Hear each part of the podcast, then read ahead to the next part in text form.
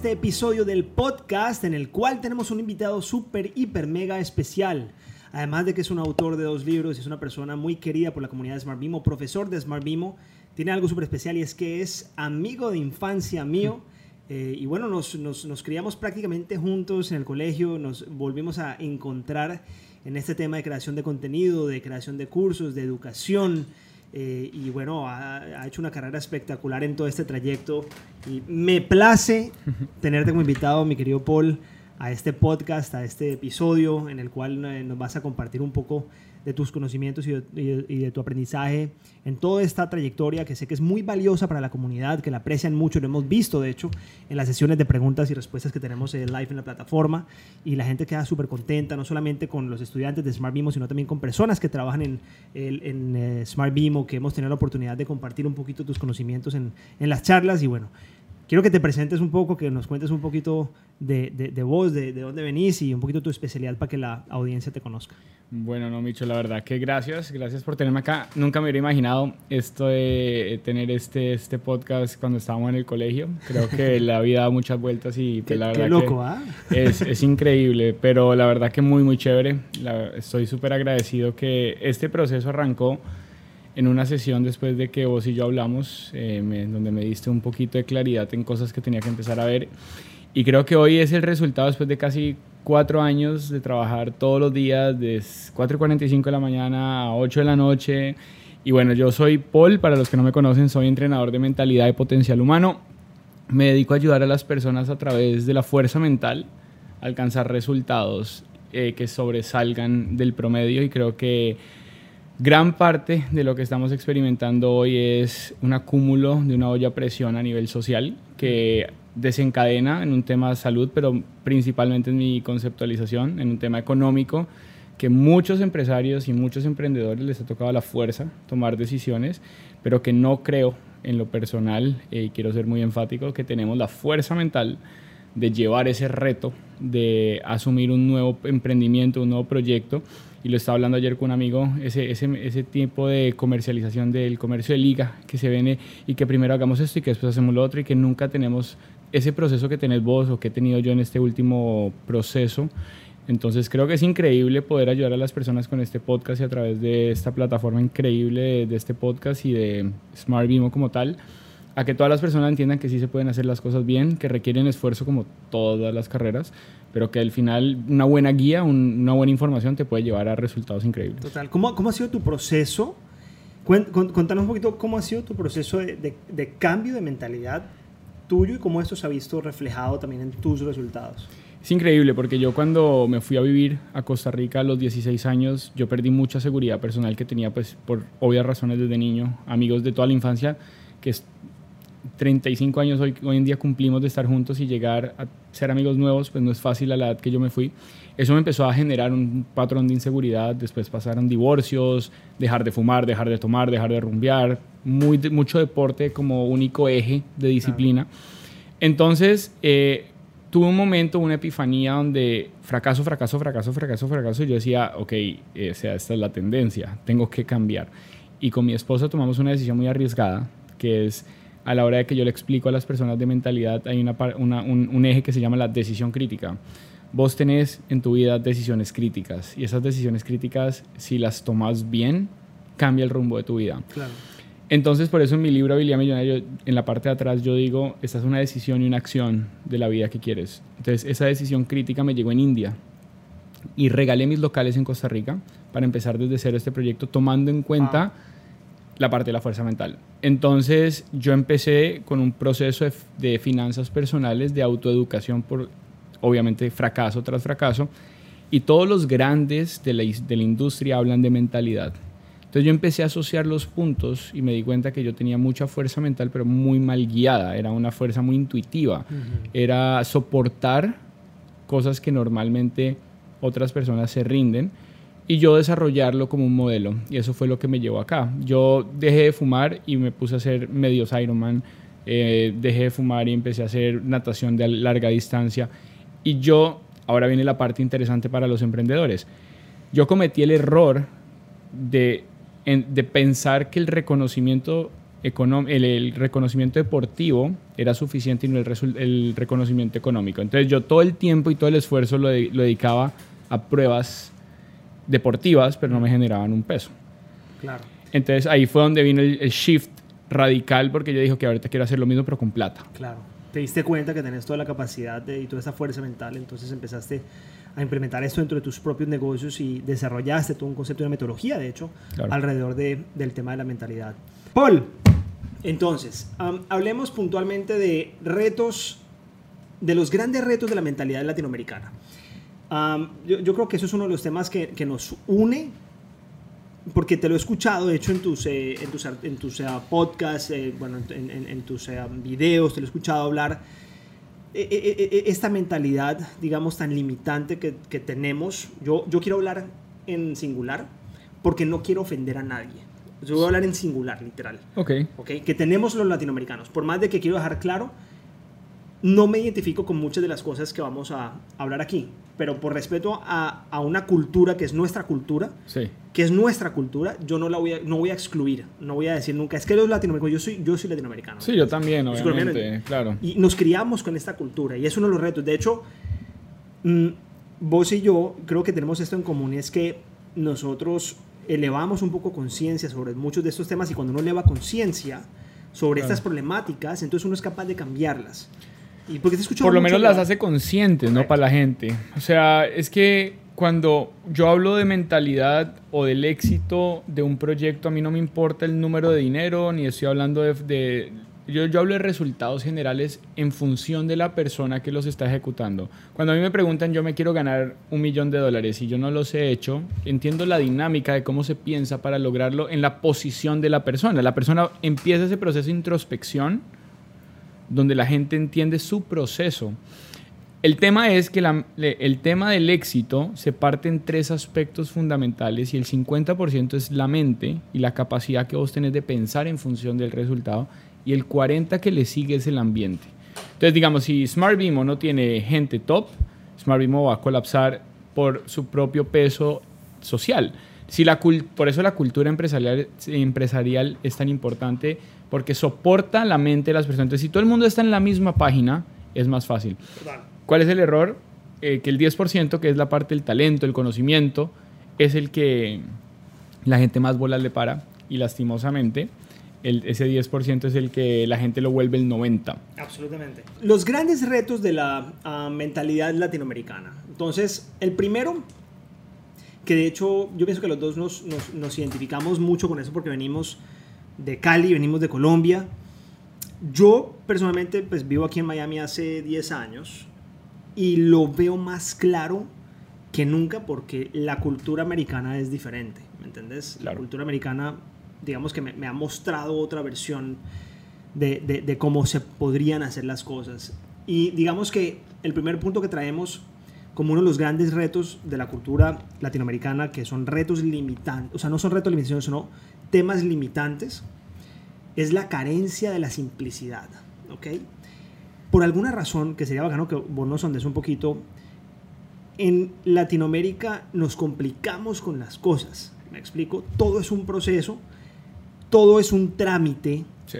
Andas a, anda a abrir una cuenta bancaria y literalmente te toca casi que colocar eh, prueba de sangre, pues, es lo para mismo, que te Era lo mismo que prácticamente sacar la visa, que tenías que llevar extractos y papeles y... Sí, lastimosamente es la tendencia. Yo, una de las cosas que cuando yo monté mi empresa, eh, yo he variado un poquito los valores con los que yo trabajo, pero mi primer proyecto que fue el libro Habilidad Millonaria, la clave para mí fue que lo pudiera leer, leer, leer, un, niño de, de 5 años, de 15 años. O sea, que el libro fuera redactado de tal manera.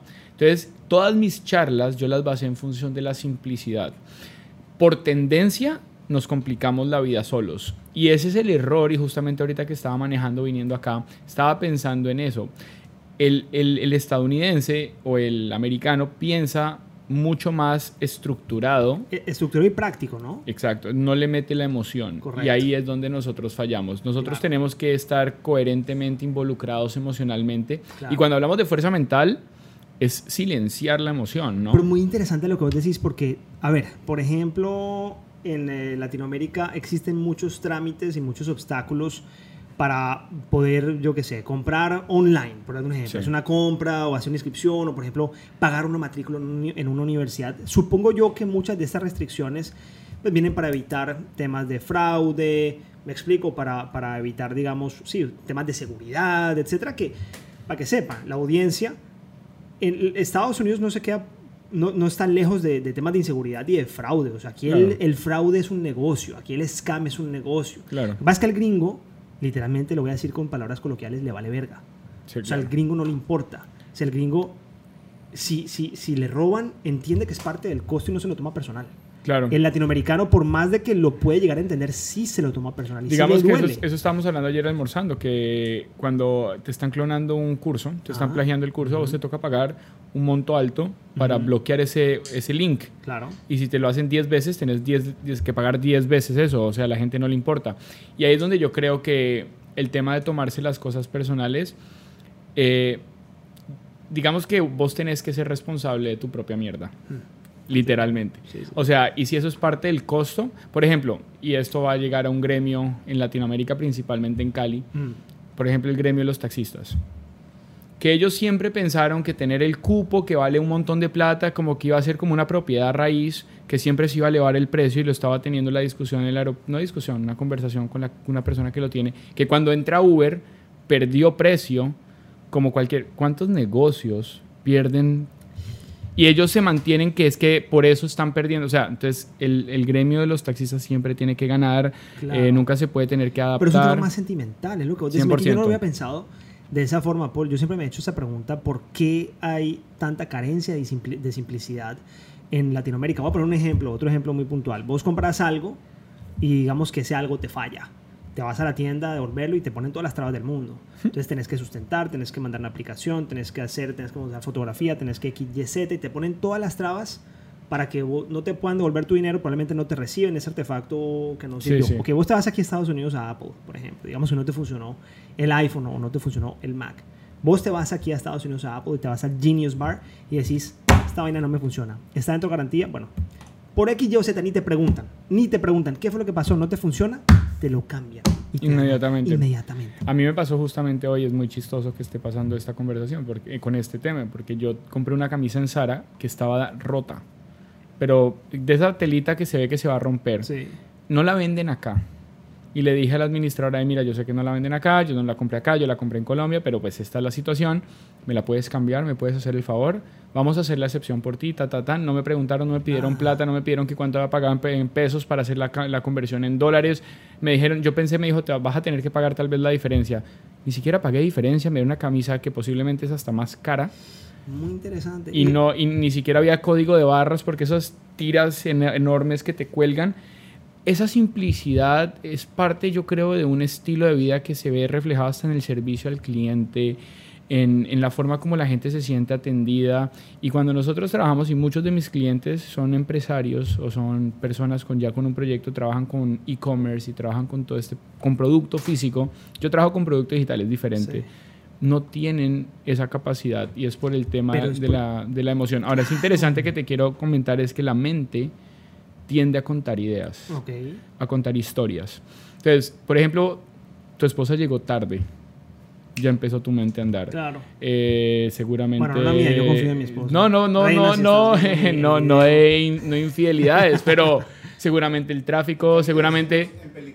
Se empeliculan. Se empeliculan. Ah, no, no, no, no. ¿Cómo sería ese término en inglés? No existe. She, she, movie sized. eh, y, digamos, la, la, mente empieza a decir, seguramente la cogió el trancón, seguramente se, se quedó hablando con un amigo, y empezás a contarte 14 historias diferentes, y cuando simplemente llegas a, tu, a la casa, simplemente dijo, no, es que para comprar leche. Y vos decís como, todo se me pasó por la cabeza, menos a veces las cosas más sencillas. Los emprendimientos tienen ese error. Y la gente empieza a decir, y si no me lo compran, y si sí, es que después pasa esto, después lo otro, y cae otra pandemia, después no me, no me vacuno y las vacunas no van a funcionar. En vez de la gente literalmente enfocarse directamente en el issue. La simplicidad es el resultado del pensamiento racional, no, no emocional. Tiene todo el sentido del mundo. Yo siempre me he hecho esta pregunta, ¿por qué? Realmente los directivos de las empresas, de las ah, de, o sea, de, de, de, las empresas, tanto estatales como, pues, ¿sabes? como organizaciones, empresas, etcétera, en Latinoamérica se toman las cosas personales. ¿Y cómo es posible? Está, está la, la, cultura del cómo es posible, ¿no? Aquí, aquí, digo, aquí, en Estados Unidos no existe el cómo es posible. El what if. No. ¿Cómo es posible que uno le toque y, y, es, y, entonces, por eso también, bueno, eso pasa en todo el mundo, ¿no? Pero, pero por eso es que existe... Pero te voy a poner un ejemplo que me pasó a mí. Yo estaba empezando con mi proyecto, me estaba enfocando en el tema de finanzas personales desde la parte del de comportamiento mental, por eso mi libro Habilidad Millonaria habla de esto. Ah. Y yo estaba con un cliente y me dice, pero es que estas charlas las regala el SENA. Para la gente que no sabe, el SENA es el, la parte de educación superior en Colombia que es como el Estado. Y es muy, muy, muy económico. Ellos regalan charlas así. Y cuando yo dije, me están comparando con el SENA, ya no lo estoy haciendo bien. O sea, mis pitch de ventas o mi pitch, perdón, mi pitch de ventas o la forma como yo estoy mostrando mi producto. Y yo dije, ok, si esto es lo que la gente está viendo, vamos a hacer un reframe completamente. Y yo no dije, ¿cómo que? y me puse a discutir con, nada, simplemente pagas el precio de pagas el precio. La cultura de cómo es posible versus la cultura de sigamos adelante, sigamos trabajando y no jodan tanto. Exacto. Siguiente punto. Ok, importantísimo. Los latinoamericanos nos conformamos con participar y no con ganar. Y esto viene... odio. sí, esto es terrible. Y digo que a nosotros nos han metido eso en la cabeza desde que somos pelados. Y eso que en nuestra época en el colegio no era tan así. Porque, pues, te acordás en el colegio los intercolores y todo eso. Siempre había un... Intercolores. Claro. Los intercolores, se me ha olvidado de eso. Yo en primero de primaria. amarillo. Yo en primero, no, yo en primero de primaria gané una vez el, el, mejor, el, el, primero, o sea, me, gané el mejor deportista masculino del, del, del, tema. No, no lo digo como por un tema de mérito, porque pues, esos premios como que al final lo único que refuerzan es precisamente como el autoestima competitivo, pero es algo que en Estados Unidos hay un montón, todo el mundo hace ejercicio, todo el mundo hace deporte y desarrolla esa garra. Creo que hoy en día veo cómo se ha perdido esa competencia, pero la sana competencia. Y eso nos ha llevado a que si el niño no gana un diploma, así sea que se inventen al mejor amigo, al mejor esto, como para que se lleve el premio, entonces entrenamos la frustración, o sea, la poca tolerancia a la frustración. Y creo que eso es lastimosamente lo que, lo que a mí me molesta mucho, porque a mí me dicen las personas, no, pues que, por ejemplo, fue a las Olimpiadas, a mí qué me importa, ese es su trabajo. Es como que vos, y ganaste plata. Sí, es que eso es lo que pasa. En, Latinoamérica es, fue a las Olimpiadas y ganó bronce. No, ni siquiera. Fue a las Olimpiadas. Y eso ya es un mérito del O sea, no estoy quitando mérito a, a, los atletas que ganan las Olimpiadas, claro que tiene mérito. Pero ahí es donde yo digo, bueno, Estados Unidos va a gimnasia olímpica a ganarse plata, a ganarse bronce. No, salen con la cabeza abajo. No es posible. o sea, vos tenés la mentalidad, y yo lo leí del entrenador de Michael Jordan, te lo estaba contando. Hay tres tipos de ganadores. Está el ganador de una vez del que va por competir, que estamos hablando, que lo importante es competir. Está el ganador que gana una vez y esa victoria la cuenta toda su historia. Y está el ganador que gana constantemente. Entonces, en el momento en que nosotros empezamos a darnos cuenta que tenemos metas que cumplir y la siguiente meta se vuelve una nueva victoria y así sucesivamente vos empezás a desarrollar un hábito de ganar. Mm. ¿Ok?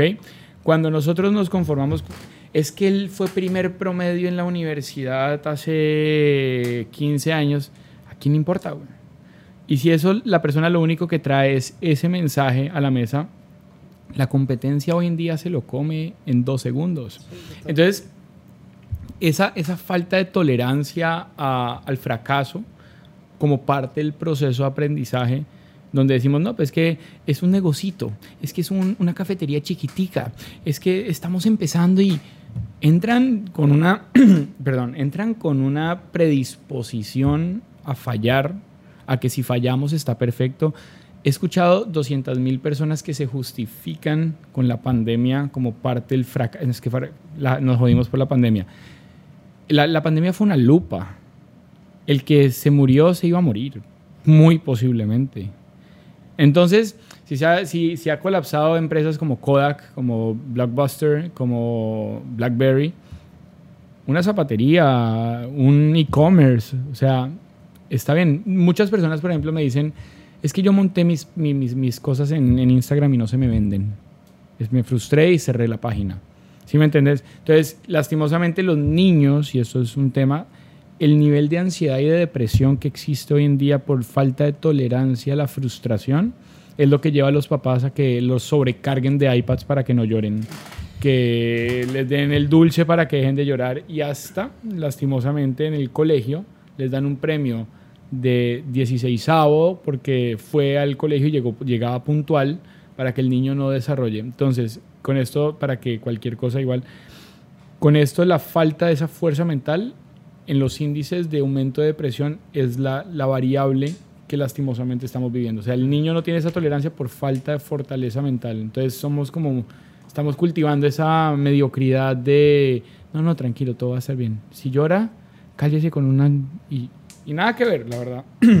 Mira que de, aquí también me saco una, una frasecita para que la, la notemos y es cuando el hábito no es ganar, el hábito es perder.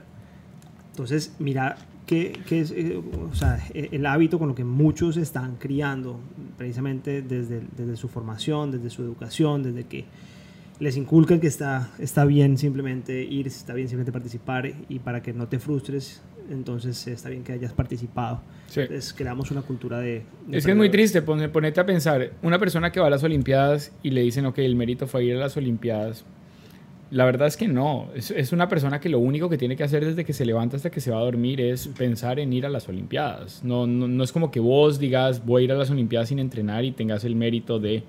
Sí. Entonces ahí es donde yo creo que está la diferencia. Siguiente punto. Este punto es deep. Mentalidad desde la escasez. Es más fácil. Y lo agarro, y lo agarro con, con una frase que, que, nos caracteriza mucho a los latinoamericanos y parte desde exteriorizar estas cosas que nosotros queremos. Simplemente muchos dicen, el día que yo, el día que yo logre, el día que yo sea rico, el día que yo haga, el día que me gane, el día que X, Y, Z. Fíjate porque ayer que estábamos en almorzar, vos me dijiste algo que me sentí identificado con eso. Vos me dijiste que vos no estudias nada en español. lo único que estudias en español es Smart Vimo. Sí. Quiero, quiero, dejarlo claro aquí también. Sí, total. Y, y, de hecho yo me sentí muy identificado porque es una de las cosas que a mí me motivó, de hecho, a empezar a enseñar desde mis perspectivas, desde mi punto de vista, desde mi experiencia, etcétera, porque yo tampoco estudio en español. Yo no, yo no soy capaz de leerte un, un libro, un autor en español. No estoy diciendo que los autores españoles son malos para, para nada. De hecho, autores como vos y muchos autores son espectaculares. Que quiero decir que ya están clonando mi libro. Eso me hace sentir. No, pero. pero, pero bien y mal. Pero vengo con este tema de, y, y cursos, etcétera, porque no es que el inglés suene mejor. Y hace poco descubrí porque no es, no es una brecha de conocimiento, no es una brecha digital que los americanos pues no están viviendo. No, es un tema de mentalidad. Lo hablaba con mi hermana en estos días. Es un tema de mentalidad. Cuando vos escuchás a un autor en español, normalmente estás escuchando a alguien que te está enseñando desde la escasez. Y es algo que aquí en la parte de atrás del cerebro muchos de nosotros simplemente no toleramos. No.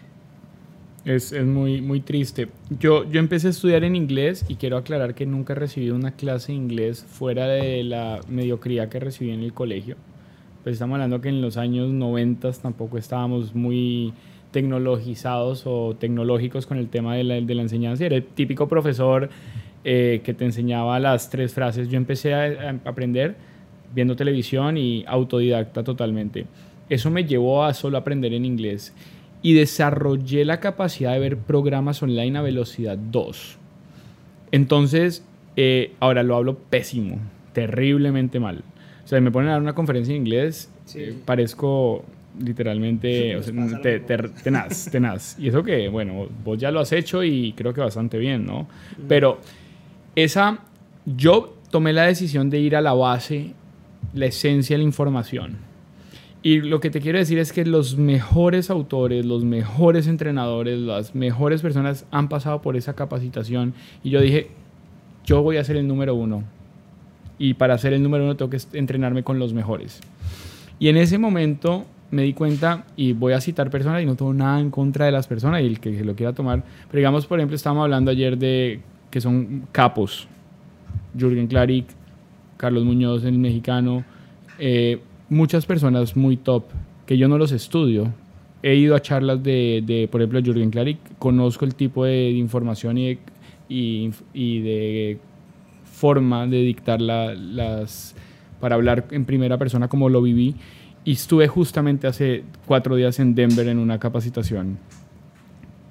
Bro, o sea, seamos sinceros, o sea, 180 grados todo, desde la profundidad de la información hasta la capacidad que tiene el man de, de tener la, la, gentileza de responder preguntas, las 17.000 que hayan en la audiencia y la base de donde saca toda esa información. Digamos, yo cuando hablo de mentalidad, yo me he formado con neurocientíficos, yo me he formado con eh, personas, psicólogos, psiquiatras, entrenadores de mentalidad, o sea, es todo un tema.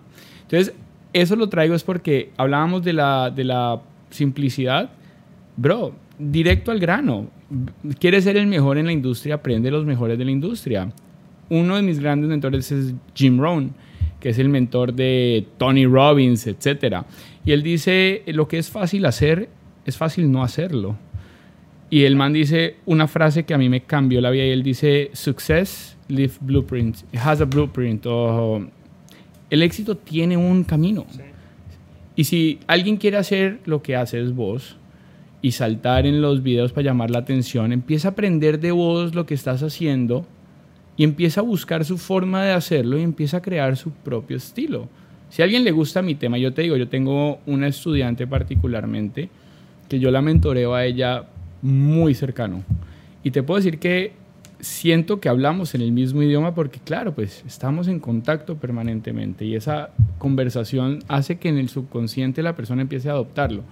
Entonces es muy interesante, pero sí creo que la mentalidad de carencia eh, nos ha hecho la ley muy sencillo. Entonces lo más fácil es leernos un libro y quedarnos ahí. Entonces uno de mis grandes mentores, Darren Hardy, él dice, uno de los valores que uno tiene que tener como ser humano para buscar el éxito es la recursividad. Entonces cuando vos sos recursivo, es como que vos empezás a ver un video en YouTube que te lleva a otro, que te lleva a otro, y eso fue lo que pasó en el caso con vos y conmigo. Cuando vos me hiciste la mentoría me hablaste de Simon Sinek. Y Simon Sinek yo no lo había escuchado desde esa perspectiva y me fui, bro. Dos, tres semanas viendo este man, viendo qué había dicho, viendo sus dichos, viendo la forma como hablaba. Y yo he dado muchas conferencias. No me diría que soy conferencista, soy entrenador y me da y doy charlas, pero esa profundidad me la da ver a otras personas y por eso decía que el 40% del éxito es el ambiente, es eso, ese grupo, ¿no? Entonces es interesante cómo las personas pueden empezar a tomar su propio camino, pero el tema de participar o ganar, ¿no? O sea, ahí va a cambiar todo. Para todos los que están escuchando este podcast, vamos a empezar a tirarle un poquito duro a, la, a nuestra cultura latinoamericana. Así que si se ofenden, pues deberían estar aquí. Esa es la realidad. Total. Si se ofenden, deberían estar aquí. Si se ofenden, deberían estar escuchando aquí.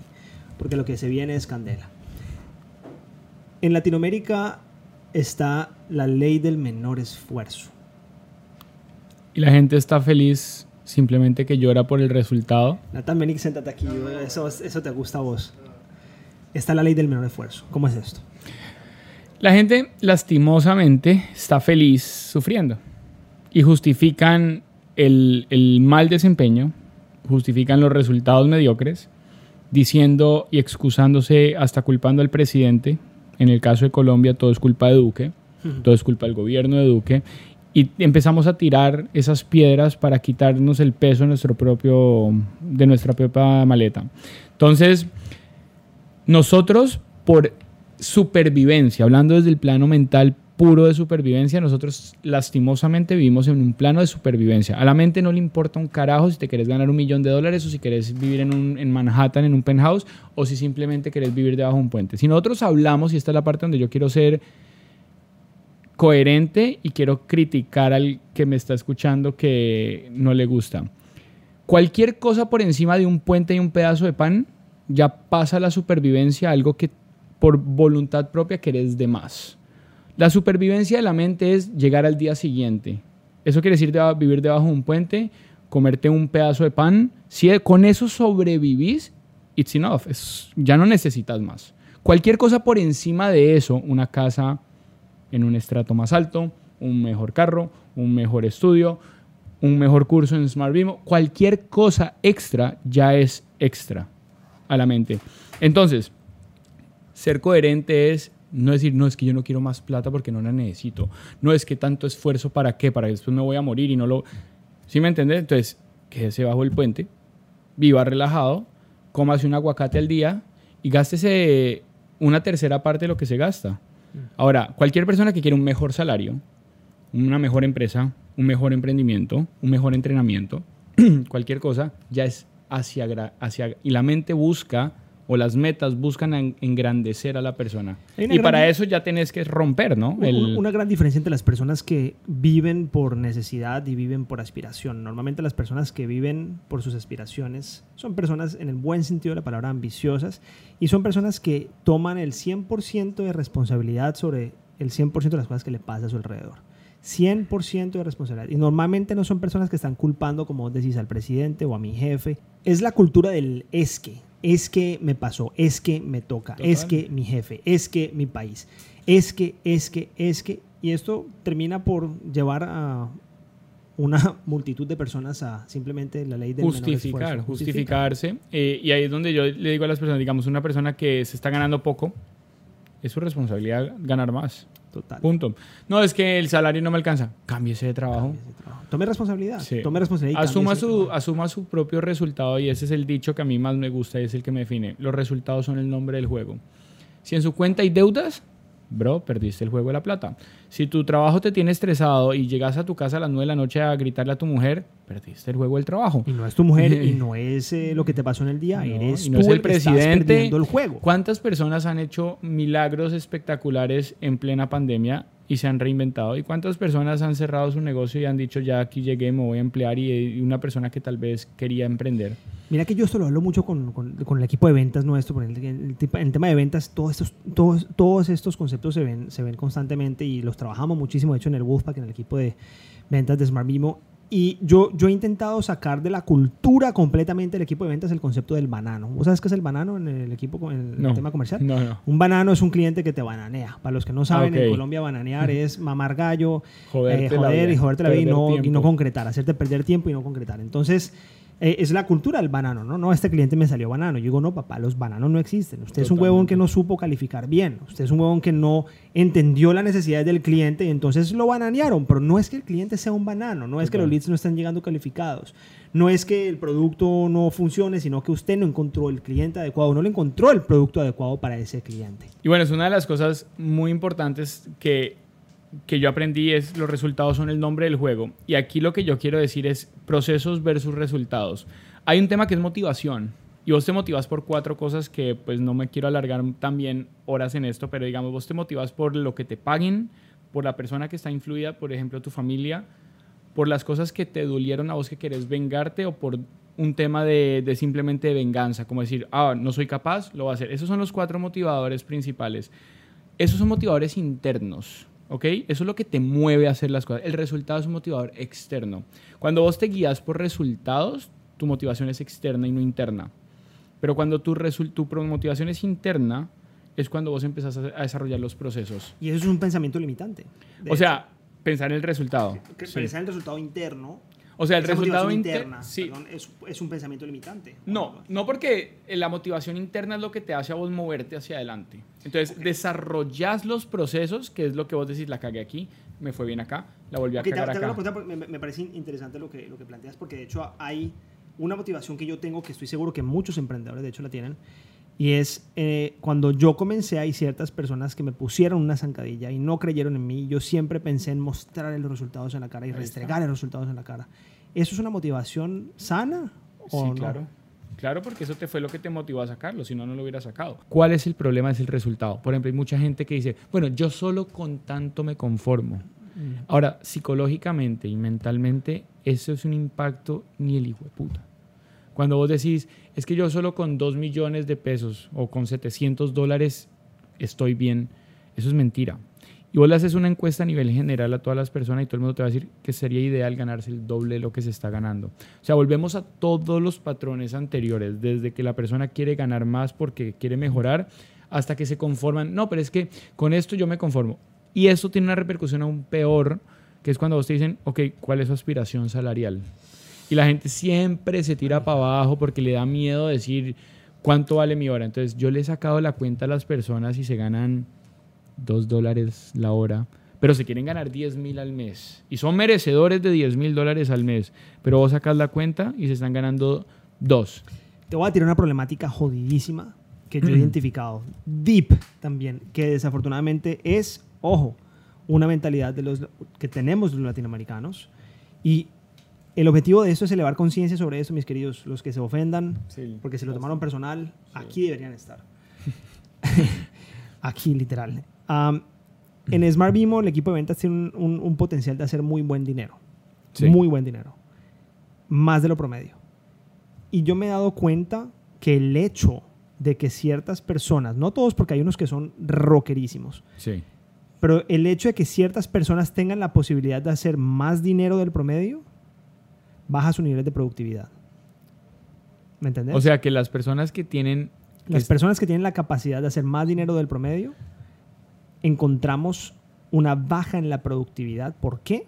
Porque se conforman con lo que tienen. Entonces, claro, como cada venta le genera una muy buena comisión, Total. ya me hice mis ventas, ya me hice comisión.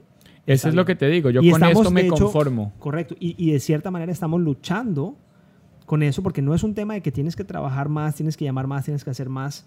Oye, conéctate, me, explico, no, no es un tema de eso, es un tema de mentalidad. Total, porque mira que una amiga mía que se llama Mayra Roa, yo he hecho muchos podcasts y muchos, muchos proyectos con ella. Una de las cosas que ella le enseñaron en Babson, que es una universidad especialmente de emprendimiento. Espectacular, yo eh, quiero hacer un máster ahí, de hecho. Y ella decía, el primer día, ve a la persona al lado, si ustedes no son ambiciosos, ese es el que se los va a comer. Entonces, ahí es donde yo le quiero decir a las personas, piensen en guerra, cuando ustedes están hablando de la vida, porque es su vida al final de cuentas lo que determina. Siguiente punto, el latinoamericano quiere pensar en grande, no como los grandes. El latinoamericano quiere pensar en grande, no como los grandes quiere llegar de punto A a punto Z en el mismo tiempo que le tocaría llevar, llegar de punto A a punto B. Quiere cortar caminos, quiere el negocio fácil, quiere el negocio de liga, quiere el menor esfuerzo, quiere simplemente ganar sin pasar un proceso, sin construir. No tiene paciencia para el proceso, a diferencia de las personas que piensan como los grandes, que se ponen no solamente metas grandes, sino que entienden que se requiere estructura, que se requiere gestión, que se requiere organización, que se requiere pragmatismo, que se requiere disciplina. disciplina. ¿Qué piensas, Botes? O sea, literal, yo te lo mencionaba cuando me pasó a mí la decisión crítica. Entonces, lo voy a poner con el ejemplo más fácil y más tonto. El lunes empiezo dieta, hoy no importa. ¿Sí me entiendes? Cuando vos estás en un tema de pensar en grande, la primera persona que se me viene a la mente, bueno, hay dos principales que se me vienen a la mente, Jeff Bezos y Richard Branson. Richard Branson empezó con una revista a los 16 años escapándose del colegio porque aparte que el man sufría de dislexia y un montón de cosas. Y en una entrevista le dijeron que el man sueña, que, sueñe con la luna, que sí le gusta. Sueño.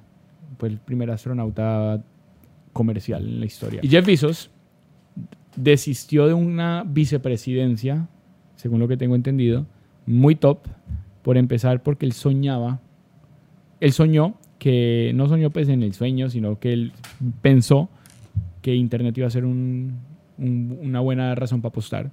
Y en el 94, en su garaje, Amazon. Entonces, con esto lo que te quiero decir es, estas personas empezaron soñando, pero haciendo el trabajo.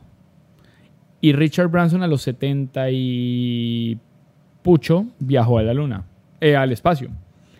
Eh, Jeff Bezos a los 60 se volvió en el toro que es, o no sé cuántos años tiene, en el toro que domina el e-commerce a nivel mundial. Entonces lo que te quiero decir, o Jack Ma, y hay muchas personas que te puedo decir, o que vos sabes también. Entonces lo que quiero decir es pensar en grande, y esto lo aprendí en Lewis House, y por eso yo, yo cito mucho estos gringos o estos americanos, porque son la, para mí la esencia del éxito, en pocas palabras. Estos son mis puntos de referencia.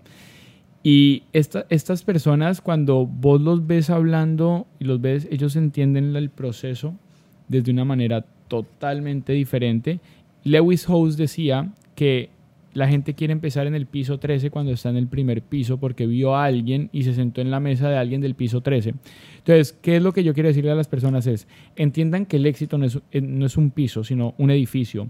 Y el techo que tenés ahora va a ser el piso tuyo siguiente y cada piso es tu techo y así sucesivamente va subiendo hasta llegar al piso 13. Pero no puedes pretender subir por el ascensor cuando todo el mundo ha subido por las escaleras, a menos de que vos te inventes el ascensor y subas por tu ascensor, ¿no? Entonces, aquí es donde yo, todos mis clientes entienden esa palabra, procesos. Grandes procesos y forma de pensar en grande no es, por ejemplo, no es que no me siento motivado. A mí no me importa si te sentís motivado. A mí, la motivación, si vos estás en un plano de motivación, estás empezando. Vos te motivaste por hacer Smart Vimo y lo, te lo imaginaste. Hoy en día no te motiva muchas veces, sino que ya es la disciplina la que te mantiene. Entonces... Muy interesantes todos estos conceptos de, de, mentalidad y de pensar como los grandes. Y, y, no sé por qué se me vino a la cabeza ahorita, Paul,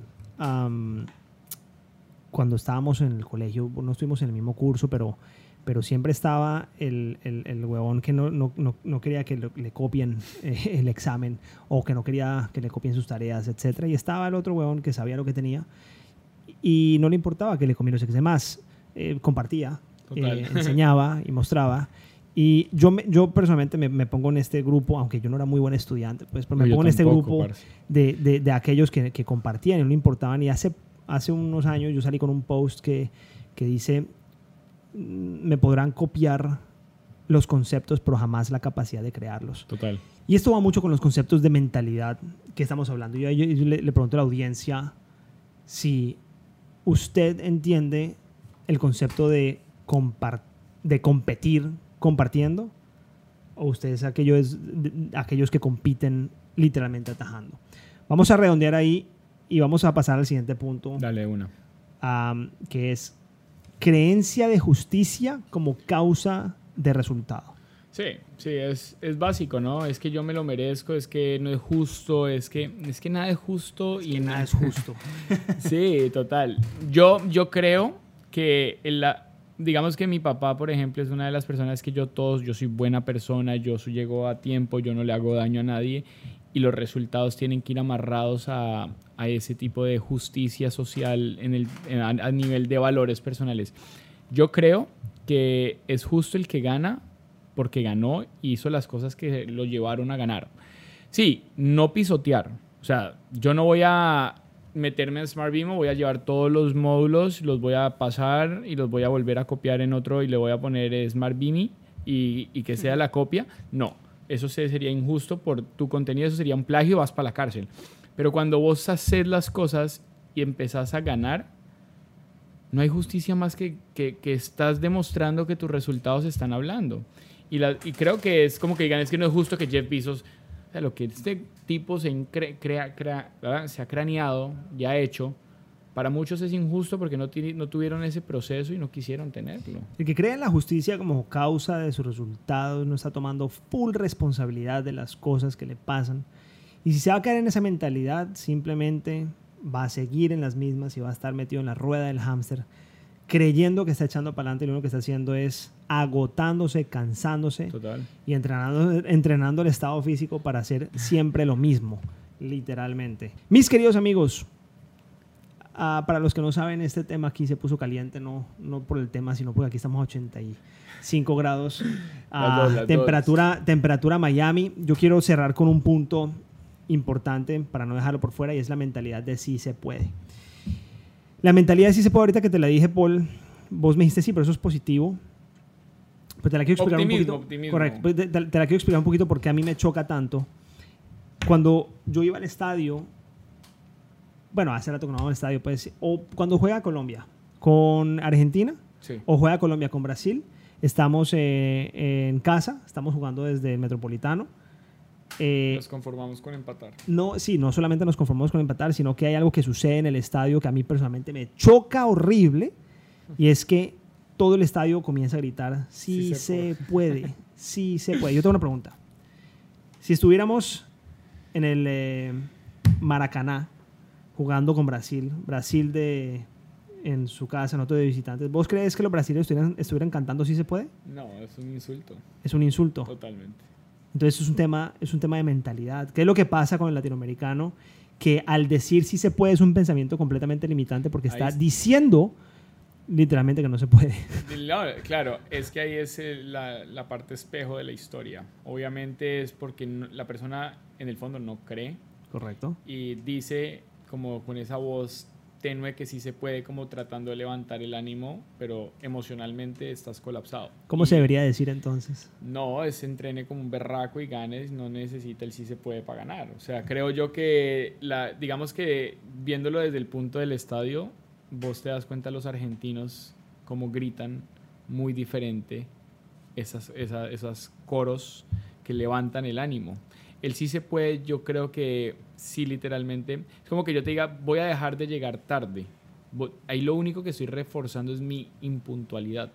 ¿Sí me entendés? Esta vez sí voy a, sí voy a, voy a dejar de ser gordo. Lo único que estás reforzando mentalmente es soy gordo.